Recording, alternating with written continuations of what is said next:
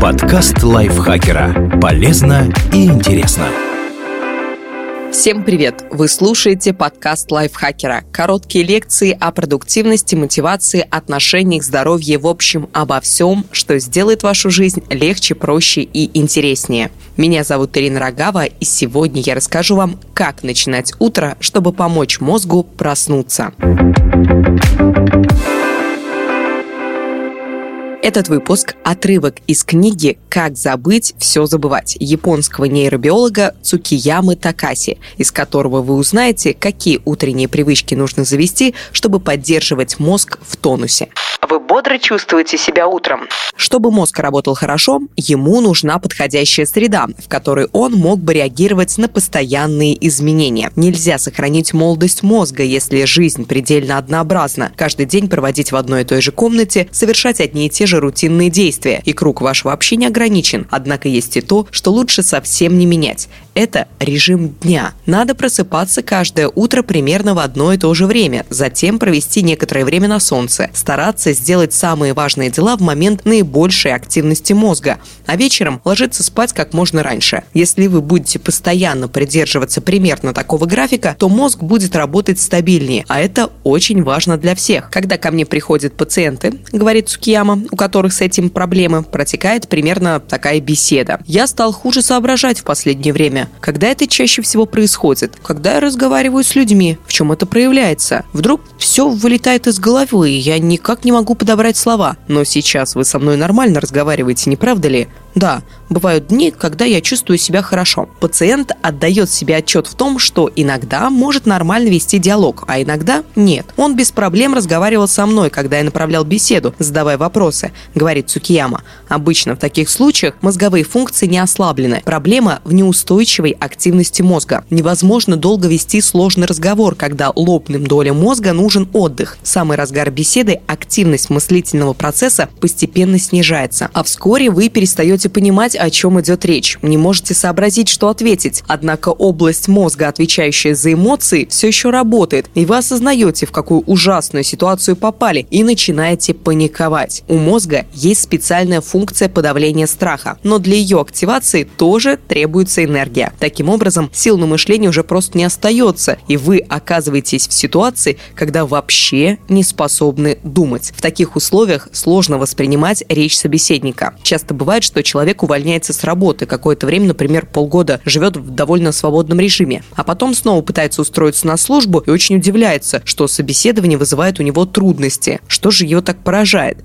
Все просто он осознает разницу между тем, как хорошо соображал раньше и как плохо теперь это у него получается. Когда таким пациентам задаешь вопрос, во сколько они встают по утрам, они обычно не могут назвать точное время. Они говорят что-то вроде «когда как?», ну, всегда в первой половине дня. Такой ответ еще не позволяет сделать вывод, что в этом и кроется корень всех проблем. Поэтому Цукияма обязательно направляет их на обследование, расспрашивает о распорядке дня, старается найти причину, учитывая возможность возможность эмоционального расстройства. И очень часто после анализа общей картины все-таки выясняется, что главная причина трудностей – несоблюдение режима. Таким пациентам Цукияма советует создать четкую отправную точку в своем распорядке дня. Человеческий мозг не машина. Он не может одинаково эффективно работать все 24 часа в сутки. Это живая система, у которой периоды активной работы чередуются с периодами отдыха. Постарайтесь привести свою деятельность в максимальное соответствие с этими периодами. Вы наверняка наверняка знаете о синдроме смены часового пояса – джетлаг. Это состояние, когда режим работы мозга перестает совпадать с распорядком дня. Вам надо действовать, но не получается, потому что мозг в это время привык отдыхать. И наоборот, вы хотите лечь спать, но не можете заснуть, потому что мозг в это время активен. Примерно так чувствует себя мозг, когда режим дня нарушен. Единственный способ это исправить – создать отправную точку в повседневной жизни. Если вы решили просыпаться, допустим, в 7 часов утра, так и просыпайтесь всегда в 7. Иногда одного этого простого шага хватает, чтобы состояние пациента с симптомами снижения интеллекта улучшилось.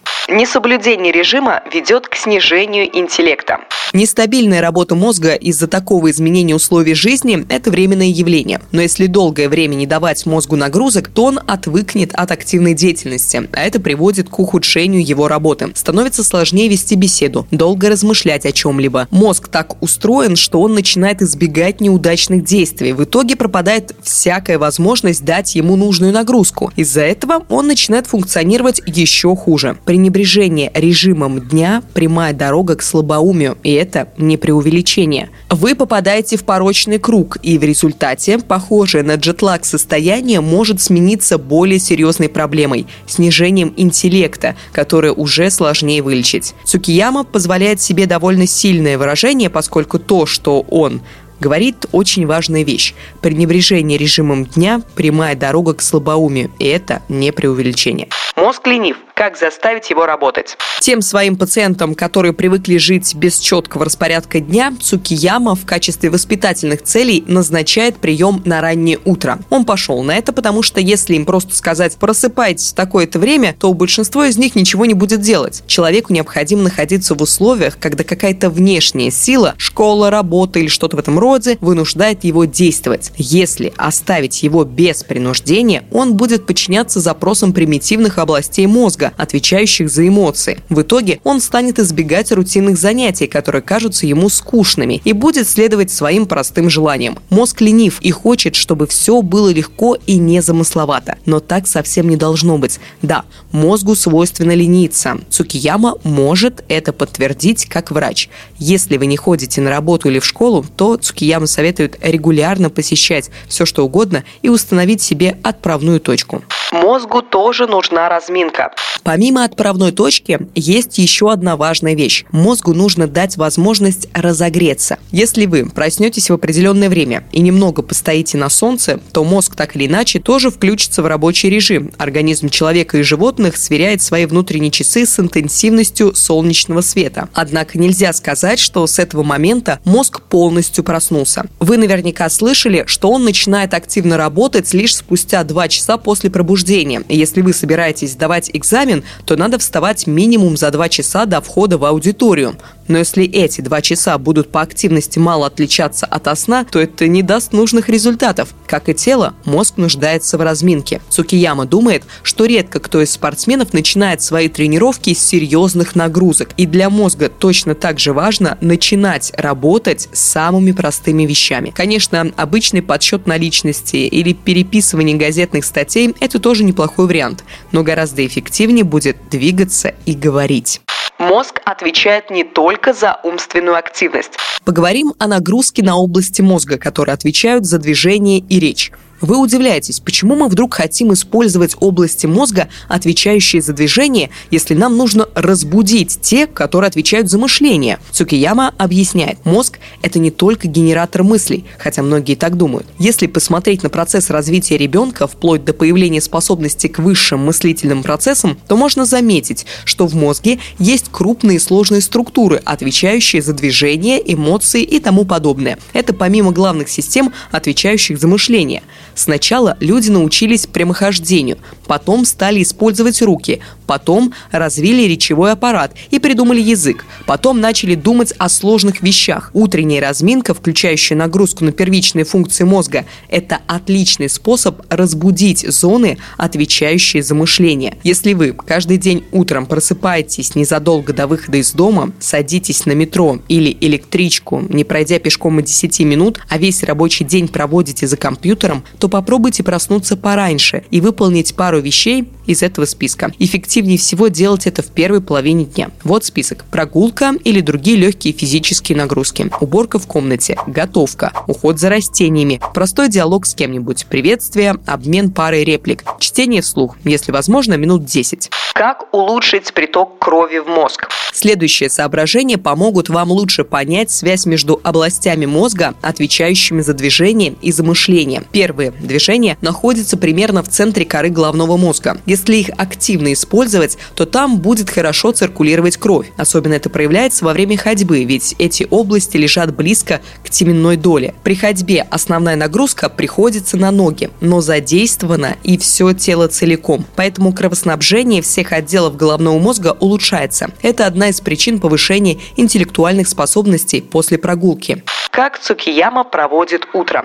Для примера, Цукияма рассказывает про свой режим дня. Он встает в 5.30 утра. Работа в больнице начинается с 8.30. Этот промежуток в 3 часа он считает временем для мозговой разминки. Он просыпается, открывает окно, какое-то время стоит на солнце. Потом переодевается, будет детей. Для этого ему нужно подняться и потом спуститься по лестнице. В этот момент он использует также и речь. Затем время уборки в комнате. Он быстро охватывает взглядом комнату и наводит порядок, где необходимо. При этом он выполняет действия с наибольшей нагрузкой на руки, но все равно возникает активность лобных долей мозга, отвечающих за выбор и принятие решений. Так что его уборку можно считать вполне подходящей подготовкой. После наведения порядка в комнате он идет гулять с собакой. Гуляет примерно час, иногда думая, что сейчас кровь хорошо циркулирует по всему мозгу. Встречает соседей, которые говорят ему, «Доктор, я всегда вижу вас в одном и том же месте, в одно и то же время». А это именно то, что нужно. Не надо с самого утра заставлять мозг реагировать на изменения. Лучше начать с привычных для него вещей и дать ему хорошенько проснуться. Но иногда Цукияма меняет маршрут. Мозг и так начинает активнее работать, как только вы выходите на улицу, потому что он должен обеспечивать безопасность. Но если пойти другой дорогой,